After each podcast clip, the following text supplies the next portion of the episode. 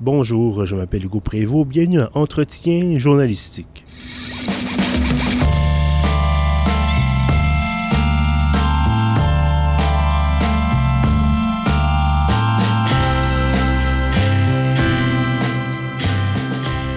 Bienvenue donc à l'épisode numéro 37 de notre série Entretien journalistique, des rencontres avec des personnalités marquantes du journalisme d'ici et d'ailleurs. Aujourd'hui, je reçois Rania Massoud. Bonjour Rania. Bonjour Hugo. Alors, Rania, vous êtes journaliste web à Radio-Canada, mais vous êtes également euh, correspondante pour le média libanais L'Orient le Jour. Euh, Mhm. C'est d'ailleurs ce, ce deuxième poste qui va nous intéresser aujourd'hui. Euh, bon, d'abord, il faut préciser, vous êtes arrivé au Canada en 2014. Oui. Donc, évidemment, en provenance, bien sûr, du Liban. Parlez-nous un peu, bon, je sais que c'est une situation complexe. On ne tâchera pas de résumer l'histoire du Liban ni les toute la structure géopolitico-religieuse du, du pays.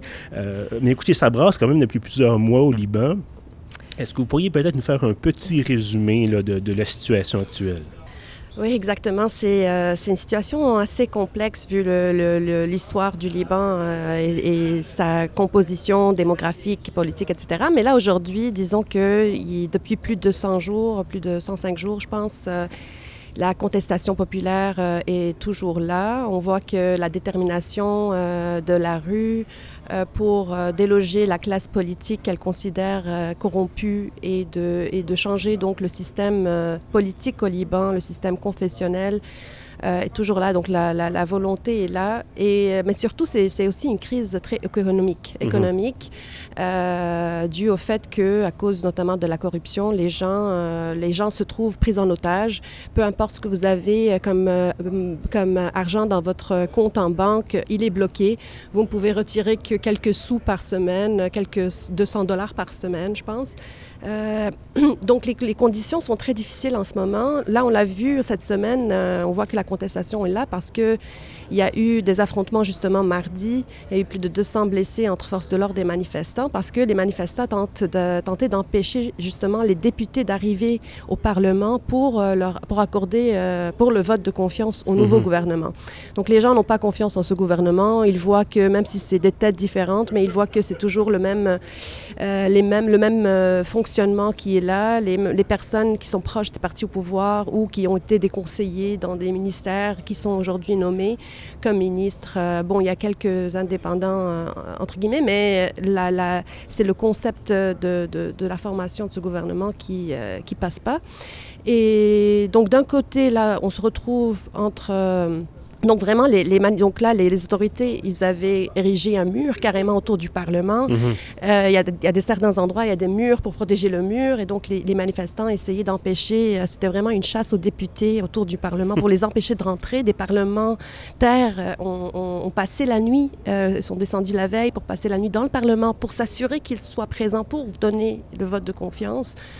Euh, donc voilà, donc la situation, c'est le, le, les, autor les, autorités aujourd'hui utilisent une sorte de politique d'essoufflement, essayent de, de, faire durer la crise pour essouffler le, le, euh, les manifestants. Les manifestants, de l'autre côté, eux, ils refusent un retour à la normale.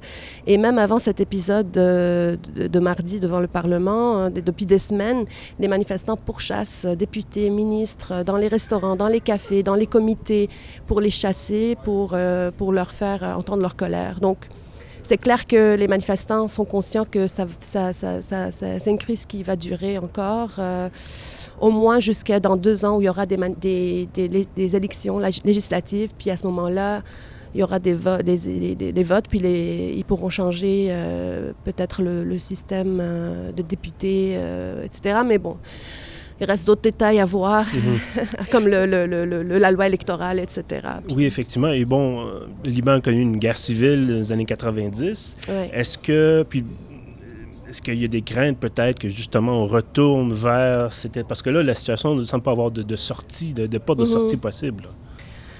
Euh, écoutez, la, la, guerre civile, je pense, c'est un, un, peu, gros. euh... Parce que justement, pour, pour ces manifestants, eux, ils voient que ce soulèvement est, vient clore la guerre civile. Mm -hmm. Parce que pour eux, aujourd'hui, ils dépassent leur appartenance euh, confessionnelle, ils dépassent leur appartenance politique.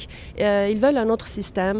Euh, donc, c'est sûr qu'il y a des tentatives de comme réveiller un peu les, les, les instincts confessionnalistes en, à travers divers, différents incidents qui ont eu comme euh, par exemple, des arrestations dans certains quartiers, puis des accusations de, de, de, complot, etc. Mais les, les, les, Libanais, en tout cas, ils sont clairs là-dessus qu'ils ne veulent pas tomber dans ce piège-là et que pour eux, cette formule ne passe plus. Quoi. Donc, mais bon, en même temps, il y a encore aussi une partie de Libanais qui soutient ces partis politiques-là.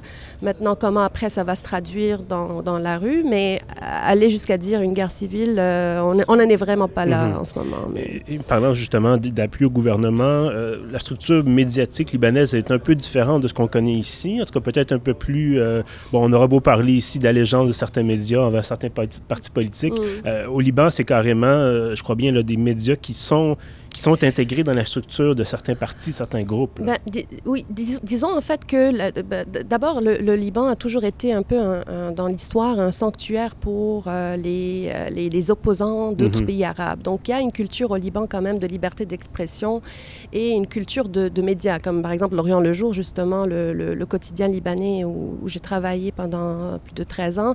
là, il fête son centenaire. Donc c'est des grandes institutions, il y en a qui, qui existent depuis vraiment longtemps, puis qui sont bien établis. Donc, il y a cette culture de presse et de liberté mhm. de, presse. Maintenant, oui, comme euh, partout, il y a des, des, médias, télévision, journaux euh, notamment, qui sont plus proches ou affiliés à des, à des partis politiques. On, pense euh, notamment à la télévision, par exemple, NBN, qui est proche du, qui, qui est carrément qui appartient pratiquement au parti du chef du Parlement, euh, le journal Al-Akhbar qui, est euh, qui, qui, est aussi très proche du Hezbollah, etc. Donc il y a des, des, médias, mais en général, les médias comptent sur les publicités, sur les rentes publicitaires, comme, et donc la crise touche les médias bien avant, bien avant là, les, les événements récents. Mm-hmm. Et donc, oui, il n'y a pas de publicité, etc. Et en plus, surtout, vu que la crise est économique, et donc il y a une contestation contre les banques, et les banques sont principaux euh, sponsors, des principaux commanditaires euh, de plusieurs programmes, de plusieurs, euh, de plusieurs télévisions, émissions, etc. Donc, voilà, c'est sûr qu'il y, y, a des crises. Mais à vrai dire, la situation au Liban est très différente que d'autres pays arabes. Hein. C'est pas mhm. comme en en Syrie où euh, la presse est carrément euh, libre, n'existe pas, où des journalistes ont été empêchés d'entrer. On peut le voir d'ailleurs juste en, regardant les, images des manifestations. Hein. Si on revoit les images en Syrie, on voit que c'est des images prises de téléphone portable pour la plupart, alors qu'au Liban, les médias, ils diffusent en direct les manifestations, ils diffusent du bord des forces de sécurité comme du bord des manifestants, ils, sont, ils ont l'accès. Mm-hmm. Donc il y a encore cette... Euh, mais bon, il y a eu aussi des atteintes, il y a eu des, des agressions contre des journalistes, il y a des chroniqueurs qui se qui ne cachent pas leur opposition euh, à, ce qui se passe, etc. Donc il y a de tout. Euh, mais en gros, c'est suivi. Et là aussi, ce qui est surprenant aussi, c'est malgré la crise des médias, on voit quand même une sorte de sursaut d'intérêt de, la part des jeunes. Euh, là, il y a un journal justement qui a été lancé au nom de, de, la Révolution, des révolutionnaires. Il y a un journal donc de la Révolution. Il y a une, là, ils vont lancer aussi sur les réseaux sociaux la télé de la Révolution pour euh, justement aussi diffuser toutes les, les, les, diffusions des journalistes citoyens, comme on mhm. dit. Euh, vous étiez bon, vous-même employé, euh, avant même d'être mm. correspondant ici, vous étiez employé de L'Orient le jour. Vous avez vécu, entre autres, le, ce qu'on appelle le printemps arabe, oui. euh, qui a eu justement, bon, encore une fois, de manifestations, des troubles au Liban pendant un, certain temps. Bah, euh, le Liban a été épargné quand même, mais, oui, mais il y a quand même la, certaines, grogne populaire. Mais il a quand même été, il a été affecté aussi par, par, les, par les, réfugiés syriens. Voilà. mais, mais, parlez-nous un peu, parce que, bon, vous faisiez allusion à l'instant aux réseaux sociaux. Mm. C'était déjà présent, évidemment, dans 2011, dans le début, finalement, du de notre décennie qui s'est achevée euh, récemment. Euh, parlez-nous un peu de, votre travail, parce que vous, aviez, comme je le disais, déjà affaire à, à élargir peut-être la, portée des informations en diffusant le tout sur Internet. Oui, puis c'était la période où... Euh, donc moi, j'ai commencé à Lorient le jour comme, euh, comme euh, reporter au service Moyen-Orient international. En 2011, mhm. je suis passée au service web. Et c'était à ce moment-là que les, les, révolutions dans le monde arabe commençaient, ce qu'on a appelé le, printemps arabe. c'était... c'était pratiquement tout, justement, se déroulait sur les réseaux sociaux parce que les, les déjà, dans le monde arabe, bon, comme je disais, la, la presse est, est, quasi muselée. Euh, donc, et, pour, et, en plus, même, il y avait des, dans certains pays, comme en Égypte, en Syrie, des, il, y a, il y a toujours, je pense que ces lois, quelque part, existent, euh, des, des, lois contre tout rassemblement. Mm -hmm. Et donc, les gens, justement, pour pouvoir s'organiser, etc., ils, euh, ils, ils, ils ils, ils, se réfugiaient, ils, avaient, ils, ils, utilisaient les réseaux sociaux pour diffuser images, etc., et les autres, euh, de, de, documenter ce qui se passait. Mm -hmm. Voilà. Donc, euh, donc, il y a eu beaucoup, beaucoup d'initiatives euh, sur les réseaux sociaux. C'était un moyen de, de, suivre ce qui se passait. Évidemment aussi, il y a, il y a, il y a cette, à cette époque-là aussi, il y a eu, il fallait prendre garde des images, vérifier les informations, contacter la personne qui diffusait. Et puis, c'est pas toujours évident, bien sûr. Donc, euh, donc voilà, puis j'ai tenu aussi une rubrique euh, qui s'appelle le clic. Puis cette rubrique-là, elle justement s'intéressait à toutes ces initiatives-là. Donc c'était, par exemple, je peux donner des exemples. Mm -hmm. euh, en Tunisie, des, une, par exemple, il y a eu une, à un moment donné, il y avait une montée de, de, de, des groupes islamistes puis qui voulaient empêcher justement des, tout ce qui était euh, projet ou euh, événement artistique. Et mm -hmm. donc, des danseurs ont commencé à se filmer en train de faire des, des, euh, des, danses dans la rue et de mettre ces vidéos en ligne pour dire qu'on a le droit de danser où on veut et personne ne peut empêcher notre expression artistique, etc. Donc, c'était devenu un moyen créatif pour les gens de montrer, de se mobiliser et de montrer leur contestation sans nécessairement aller jusqu'à la violence dans la rue puis se, risquer de se faire arrêter, bien que on le voit que les réseaux sociaux euh, sont devenus aussi euh, une, une manière pour les services de renseignement aussi de, de, cibler les gens puis les opposants. Oui, bien sûr, parce qu'il y a toujours moyen de suivre euh, à la trace mmh. un peu, euh, surtout quand on utilise des réseaux publics comme, comme, Facebook et Twitter, à moins qu'on passe peut-être par, par, Telegram, mais là, ça, c'est ouais, un, un, service euh, encrypté, en ouais. bon fran... pas en bon français, mais bref, euh, les communications pas... sont protégées, oui. mais c'est, à ce moment-là, il y a une moins grande portée, évidemment. C'est pas accessible à tout le monde. Non, voilà. Hein, c'est pas, il faut être assez geeky en bon français, comme on dit. mais, mais, bon, maintenant, c'est devenu, en, en fait, c'est devenu plus, plus facile, j'imagine. Il y a des, plein de, de justement d'applications qui permettent aux gens de, de partager euh, sans risque. Et maintenant, bon, vous êtes, euh, vous êtes, on peut dire, chez nous, ici, au Canada, au Québec, depuis oui. euh, maintenant euh, ça chez moi ans, aussi, cette année. Je chez, chez, vous, évidemment. vous êtes canadienne, bien sûr. Mais c'est ça, on disait en début d'entrevue, vous gardez un peu le contact, vous êtes devenu, demeurée correspondante là, pour, pour L'Orient le jour. Oui. est-ce que ce sont des collaborations régulières? Comment est-ce que ça fonctionne exactement? ça, en fait, L'Orient le jour a une page diaspora. Mm -hmm. Il faut savoir que le Liban, il, bon, il n'y a pas des chiffres officiels évidemment, mais on dit qu'il y a plus de 12 millions de Libanais à travers le monde. Donc, il y, il y en a 4 Libanais, millions. Hein. Voilà, c'est plus de Libanais à l'extérieur qu'à l'intérieur du pays. Donc, justement, pour les médias aussi, c'est une source, euh, c'est une source de, de, de, quelque part, de survie parce que les, les, les, les Libanais à l'étranger restent attachés aux nouvelles et à leur pays parce qu'ils ont encore des proches là-bas aussi, mm -hmm. notamment. Donc, ils suivent encore ce qui se passe, puis ça donne de la visibilité aux médias. Euh, et puis, ici, au Canada, il y a quand même une grande, grande diaspora libanaise. Il y a 250 000 Canadiens, euh, libano-canadiens, dont la plupart sont au Québec, et la plupart qui sont au Québec se trouvent à Montréal. Mm -hmm.